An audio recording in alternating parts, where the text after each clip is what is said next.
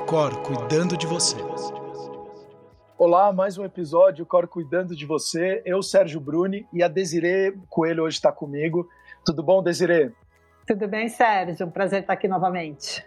Tudo ótimo, graças a Deus. Desirê, que assunto bacana esse e intrigante para mim que vamos falar jejum intermitente.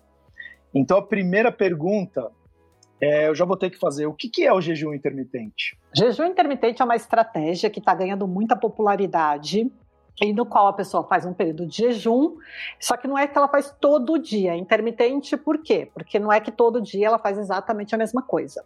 Porém, existem diferentes protocolos. Em alguns deles, até a pessoa faz todo dia o mesmo, o mesmo número de horas de jejum, ela pode fazer.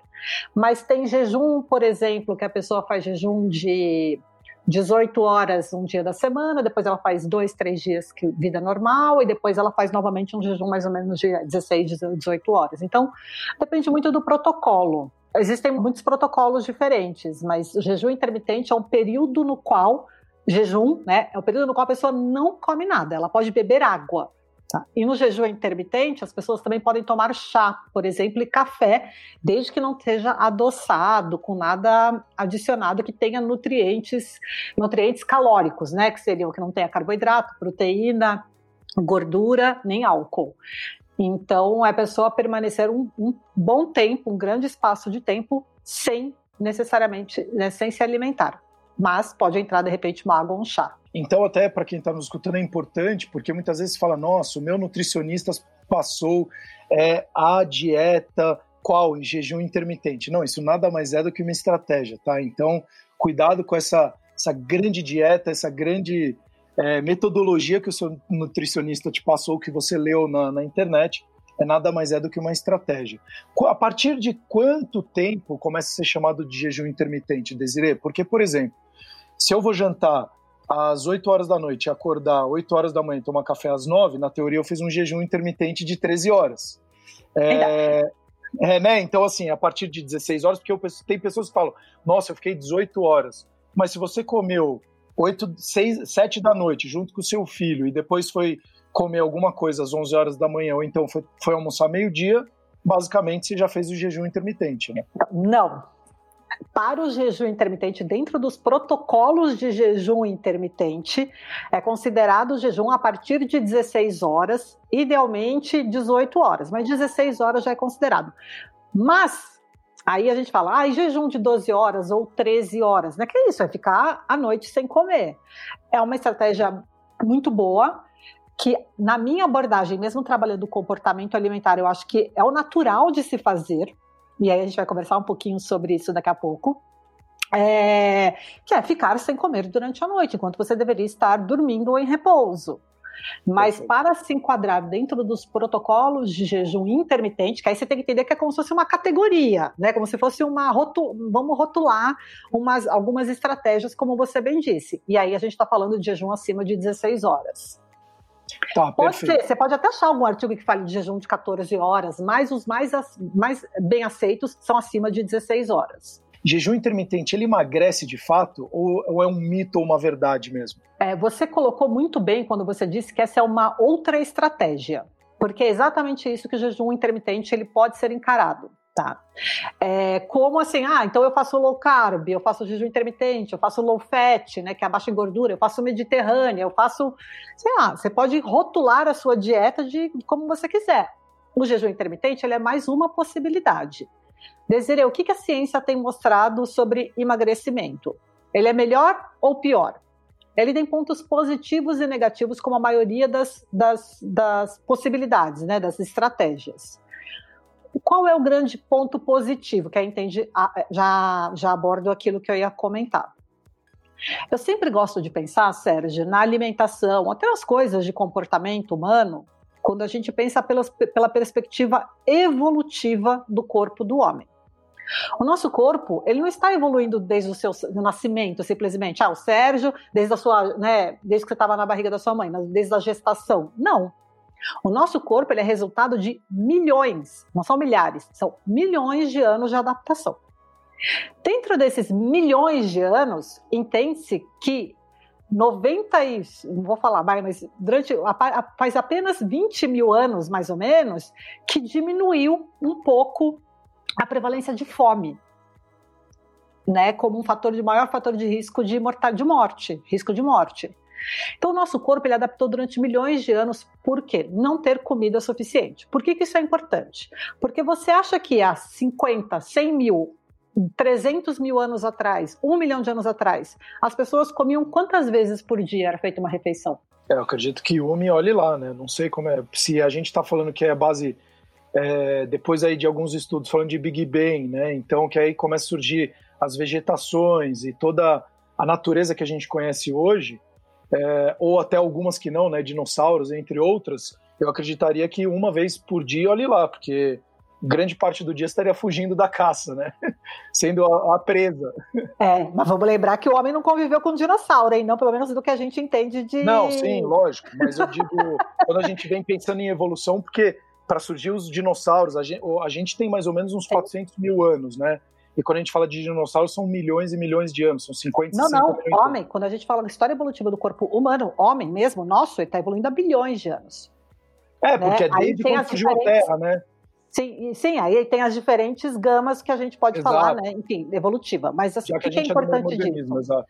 A alimentação, ela era sazonal. Então, durante uma época do ano, pode ser talvez que consumisse, né? É, comesse duas, três vezes por dia, porque tinha uma abundância. Mas na época do inverno, por exemplo, pode ser que comesse a cada três dias. Na época do outono e do inverno, porque era mais difícil de achar caça, mais difícil de achar alimentos, né, tinha uma menor quantidade, e se chovia muito, inundasse tudo, perdia tudo, e ficava, era muito comum passar grandes períodos sem se alimentar. E hoje, né, se a gente pensar justa, principalmente dos, nos últimas centenas de anos e principalmente nos últimos 200 anos, assim, o homem, hoje em dia, né, a gente faz quatro, cinco, já atendi paciente que fazia oito refeições por dia. Não é normal isso, Sérgio. Não, isso é muito legal até você falar, Desiree, porque os, os nutricionistas clássicos que eu passei é, ao decorrer da minha vida, a grande maioria deles prezavam pelas pequenas quantidades durante o dia, né? Então, a hora que eu passava neles, falava, pô, vamos... eu cheguei até a receber nove refeições no dia. E hora você era atleta? É, também, porque você tem o período da manhã, o café da manhã, e tem o lanche é, da, da, da manhã, aí o almoço, o lance da tarde, o jantar, a ceia, e aí você tinha durante os, os treinamentos. Lanches, né? é. é. exato, mais esses que eram meio que entubado dentro de mim, né? Porque eu falava, você tem que comer a barrinha de cereal, tem que fazer isso. Então imagina só, eu criar uma organização de oito refeições no dia, de uma evolução que a gente não sabia nem o que a gente ia comer depois de uma hora, duas horas ou talvez dois ou três dias, é uma, é uma mudança muito rápida de comportamento, sendo que o nosso processo evolutivo não evoluiu nessa velocidade. Né? Exatamente. Então, é, e só para te dar um referencial, por exemplo, as pessoas falam: ah, tá bom, comi, por exemplo, eu almocei, era duas da tarde. Então faz mais ou menos uma hora, tá? O meu corpo, não é que acabou a refeição, o meu corpo já lidou com aquele alimento e acabou, né? A gente tem a saciedade. A gente até tem episódio, né, falando sobre saciedade, sobre fome. Sim. É, Sim. A gente tem a saciedade. A saciedade, ela vai variar de acordo com o que eu comi. Só que o que acontece é que, independente disso, o nosso corpo fica muito tempo lidando com aquele alimento. Dependendo dos nutrientes que tem ali, se é uma refeição rica em gordura, por exemplo, se é uma refeição mais rica em gordura boa, gordura, gordura boa, assim, vai, gordura do abacate, eu tô falando, ou de uma fritura, tá? É, se é rica em proteína, se é uma refeição, o nosso corpo ele ainda está lidando no período que a gente chama, que é o período pós-prandial, que é pós-refeição, ele fica ativo ali sete horas mais ou menos. Dependendo, se for uma refeição muito, muito rica em gordura, tá? Então, o que que acontece? É, se a gente for pensar grosso modo, mais ou menos 3, 4 horas depois da refeição, nosso corpo está muito ativo, ainda lidando com aqueles produtos que vieram da nossa alimentação. Uma pessoa que faz 5 refeições por dia, se você multiplicar cada uma dessas por 4, você está falando em 20 horas por dia, pelo menos, que o corpo dessa pessoa está lidando com comida. Só 4 horas que não. E, obviamente, dependendo ainda de como for essa distribuição, fica mais caótico ainda. Então, assim, é normal para o nosso corpo, o nosso corpo está muito bem adaptado a passar por grandes períodos sem se alimentar. Ponto. Porém, o que, que é grande e para quem que é, né? Quão grande tem que ser esse período? Então, quando a gente fala, ah, foi jantar às 8 da noite, tomei café às 8 da manhã, 12 horas, muitos pesquisadores hoje entendem como o mínimo que a gente tem que ficar, que, bom, mínimo não, mas um bom tempo que a gente tem que ficar mesmo, dando esse repouso para o nosso corpo, para né, ele ter, conseguir fazer as outras funções dele principalmente durante a noite. Então, tentar organizar a alimentação desse jeito é uma. Um, a gente está falando de saúde, acima de tudo, não de emagrecimento, porque o emagrecimento ele sempre vai depender do total de calorias que se consome. E eu ia até, eu ia até fazer barra minha pergunta, porque ao invés de é, jejum intermitente emagrece, na verdade, esse jejum intermitente ele emagrece barra, ele é saudável, né? Então, ah. por um médio e longo período de tempo. Acho que faz mais sentido essa pergunta do que só emagrecer. Emagrecer fica muito. É para responder quem tem essa dúvida. É, sempre. Mas, na verdade, é, a menor dúvida. É, mas na verdade, como a gente está muito mais preocupado com saúde de fato, eu acho que vale fazer um emagrecer barra saúde, que eu acho que é mais importante. Né? Sim. Mas é aí, só falando, é melhor, é a melhor estratégia para emagrecer? Quem consegue se adaptar bem, e aí eu quero grifar esse se adaptar bem, colocar em negrito, caps lock, né, em letra maiúscula. É, o resultado é igual todo em processo de emagrecimento ele está diretamente relacionado à aderência, ao qual a pessoa consegue fazer por maior período de tempo. Então, se a pessoa consegue se adaptar bem a essa estratégia, ótimo. Agora, pensando em saúde, tirando essas 12 horas que, eu, que a gente conversou agora, que estaria diretamente relacionado à saúde, novamente aí tem a ver com aderência ou não e como é que a pessoa estava antes, né? Então, tem outros comportamentos que são tão importantes quanto quando a gente pensa em saúde. Mas aí, pensando em saúde, ela, é, se ela for utilizar, por exemplo, fazer dessa estratégia todos os dias, também é, entra com aderência? Ou porque eu já ouvi também que jejum intermitente tem um mínimo e um, um máximo a ser feito, que você também fazer muito não é tão benéfico pensando no médio e longo prazo, ou não? Ou é só a estratégia em si? Não, sim. Então, assim, ah, fazer todo dia não é nem assim o que é estudado muito, todo dia jejum de, de 16 ou 18 horas, né? Mesmo esses estudos, eles estudam mais ou menos um protocolo que eles chamam de 5 para 2, né? Fazer alguns dias e não fazer outro. Aliás, o 5 para 2 é um protocolo que eu acho muito interessante, que são, é um estilo de jejum, intermitente, um, uma das, um dos, das possibilidades de jejum intermitente, mas que ele é muito diferente. Que são dois dias a pessoa, a pessoa restringe bem a alimentação, mas bem mesmo, e cinco dias ela fica a vida normal. É quase o contrário do que as pessoas fazem hoje em dia, né? Elas fazem cinco dias de ficar pensando em dieta o tempo todo sem parar, e dois dias elas comem o mundo. Tá com o pé na jaca, exato. É. Então, assim, é um protocolo interessante que tem que ser trabalhado com cuidado, mas é uma das possibilidades também. Então, pensando em saúde, né, é, é verificar qual que será. Será que isso pode fazer sentido para mim? é, dentro da, do meu histórico alimentar, dentro do, né, dos meus comportamentos, será que eu, é, eu, vou responder bem a esse tipo de estratégia? Porque no final é isso que importa. É, por que, que eu falo responder bem? O que, que é responder bem? É, primeiro, é entender que, ao passo que, durante esses milhões de anos, né, os nossos antepassados passavam grandes períodos sem se alimentar, não era por escolha, era por necessidade. É porque não tinha comida. Exato. E aí, o que eu sempre falo com os pacientes é o seguinte, Sérgio: imagina que a pessoa ficou 24 horas sem comer, o nosso antepassado. Você acha que quando ele encontrava comida, ele sentava-se em roda no chão, comia delicadamente, ou ele ia voraz comer aquilo? Ele começava a ter um comportamento voraz de alimentação. E é isso que pode acontecer com a pessoa que faz o jejum intermitente. E algumas podem perder, ter perda de controle e ser até gatilho para um episódio compulsivo. Então, o jejum intermitente ele pode ser gatilho para um transtorno alimentar ou para um comer transtornado. Então é preciso tomar muito cuidado, porque não é para todo mundo. Eu acho até que não é nem para metade das pessoas. Os protocolos de jejum mesmo, acima de 18 horas, eu acho que são para pouquíssimas pessoas. Mas existem pessoas que realmente se adaptam muito bem. Eu conheço algumas, inclusive na prática clínica, mas são poucas, tá? exige um autoconhecimento muito grande da pessoa, saber até onde ela consegue ir bem ou não. E se não conseguir, tudo bem, cobre, tá tudo certo, né? Não vai acabar nada, não tem nenhum grande problema, mas não se colocar no limite. É, você até fala num outro episódio, você usa nem todo nem toda dieta surgiu de um transtorno alimentar, mas todo transtorno alimentar surgiu de uma dieta restritiva.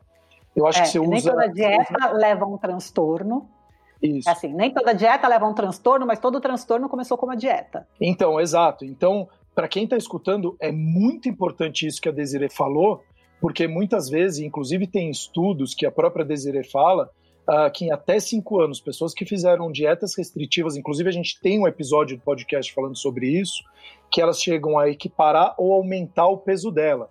Então você que se não tem esse perfil de ficar longas horas sem se alimentar e você já tem a, a chance, né, uma probabilidade maior de atacar aquelas comidas mais calóricas, mais gorduras ruins, né? Então, cuidado, porque a chance, que nem ela falou, a sua reação de ir por um ataque mais voraz, ele acaba sendo muito maior. Então, muito cuidado. E aí vale muito essa questão do autoconhecimento, saber o que é bom para você.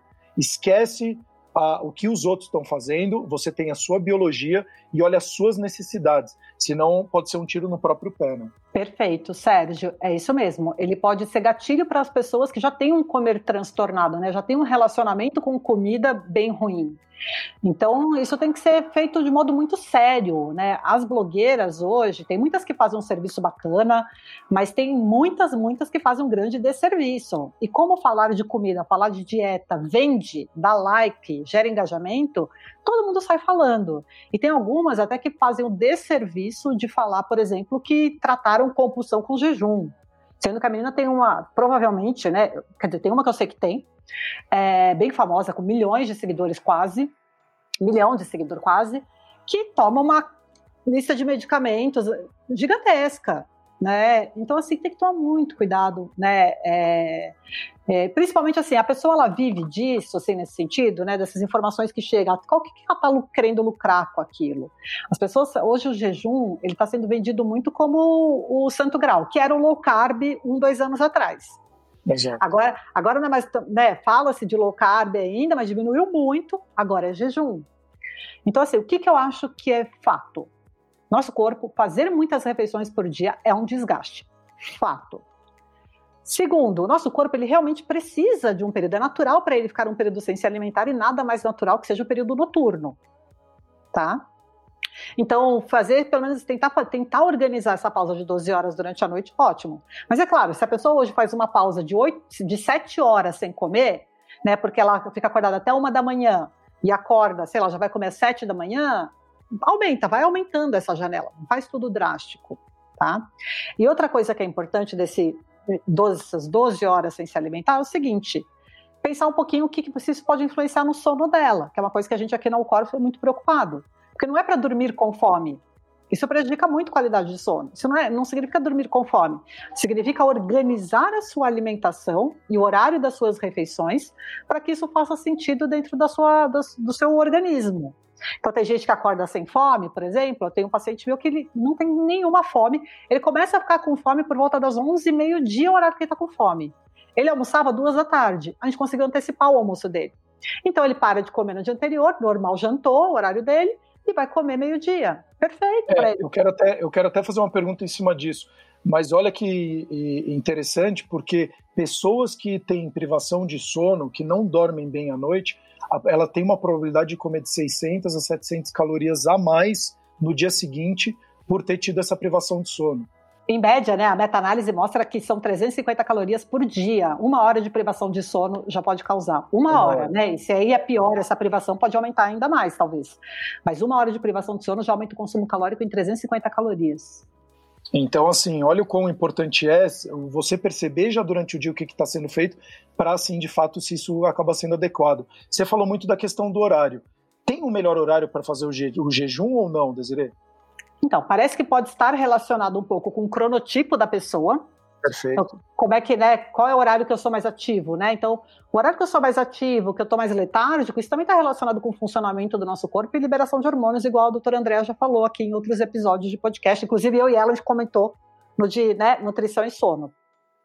É, então, é como a pessoa se adapta mesmo. Esse eu acho que é a grande, a grande chave. Eu sou uma pessoa matutina. Eu rendo bem de manhã, então, para mim, o café da manhã é a principal refeição. Só que eu não tenho fome à noite. 8, 9 da noite, 9, 10, não tenho fome para comer esse horário. Eu, se eu comer às 6 da tarde, eu posso não comer mais nada o restante da noite, que eu fico super bem. Claro que não é comer uma fruta às 6 da tarde, é quase antecipar o jantar. Então, mas assim, é isso que eu falei. Tem, tem gente que vai comer até as 11 da noite e prefere ficar até, meio, até a, a meio-dia do dia seguinte. Né? Tá tudo bem, eu acho que é, é entender um pouquinho dentro da realidade de cada um que pode funcionar. Perfeito. Desiree, a gente está chegando até na etapa final e eu queria, todos esses assuntos que a gente falou dentro de jejum intermitente, o que, que você traria hoje para quem está escutando, poder já colocar em prática ou trazer de informação importante para ela não ser enviesada com outras comunicações não tão interessantes, ao ponto dela tomar decisões ruins e acabar fazendo um jejum intermitente muitas vezes algo muito mais é, é, prejudicial à sua saúde do que algo que possa ajudá-la. Olha, Sérgio, o que eu gosto muito de falar com, né, com as pessoas, né, com os pacientes, enfim, assim, encare tudo como um experimento. Assim como se você for, como a pessoa se fala, fosse um cientista. Quando a gente está testando um novo protocolo, a gente está aberto às diferentes possibilidades. Aquilo vai dar certo, talvez neutro, ou não dar certo. O mais importante é entender, ah, tá bom, eu acho que eu quero testar fazer o de começar com 12 horas. Né? Então começa com de 12 horas, depois vai aumentando para 14, de repente aumenta para 16. Não vai fazer um protocolo, porque um dos protocolos, por exemplo, é ficar 24 horas sem se alimentar. Então não vá partir para uns 24 horas do nada. Vai conhecendo o seu corpo. E se isso pode te gerar algum tipo de, de compensação. Se você acha que sim, tem, e isso é outra coisa importante. Tenha sempre alguma coisa, algum alimento para você, uma fruta, um iogurte, alguma coisinha prática. Por quê? Para te ajudar. Percebi que não vou conseguir, ou eu estava preparada para né, fazer hoje, achei que meu dia ia ser tranquilo e caiu uma bomba aqui, né, no meu colo. Então, não faça, se alimente, né? Eu acho que pegue um dia bom, entenda como seu corpo funcione e olhe com um olhar de cientista. O que está acontecendo aqui? Outra coisa, eu vi você bebendo água agora. Uma das coisas que ajudam muito o processo, né, o jejum, os protocolos de jejum, é a pessoa beber bastante líquido e a chá, de preferência sem adoçante, sem nada, durante o dia. Tá? E aí é tomar pelo menos um, dois copos por hora. Claro que aí vai variar muito com a sudorese de cada pessoa, enfim. É, mas tomar muita água durante o dia, se, manter, se manter bem hidratado, ajuda bastante nesses protocolos. Perfeito. Então, Desiree, eu queria de novo agradecer muito a sua presença. Obrigado de novo por esclarecer aqui algumas dúvidas, inclusive pessoais minhas. É, eu, como você, eu sou um cara bastante matutino, então eu acabo. Café da manhã, para mim, é a refeição mais importante. Eu acho uma delícia todo, todo o ambiente de café da manhã. E para você que está nos escutando, entenda do seu cronotipo, como a Desiree falou, entenda se você é uma pessoa do dia uma pessoa da noite, que isso vai impactar, inclusive, na maneira que você é, come, que horas você vai comer, como que são os seus comportamentos, e aí você começar a colocar isso também em prática e espero que essas informações também tenham te ajudado para você conseguir tomar decisões melhores para ter sim uma vida mais produtiva e saudável. Baixe o nosso, o nosso aplicativo nas principais lojas e também nos siga nas principais plataformas de podcast, porque é muito importante para a gente atingir ainda mais pessoas, visto que a gente já atingiu quase 100 mil pessoas no último mês. Então, quanto mais pessoas compartilharem o nosso conteúdo, mais vidas a gente vai poder ajudar também. Até os próximos episódios, o Cor cuidando de você. O Cor cuidando de você.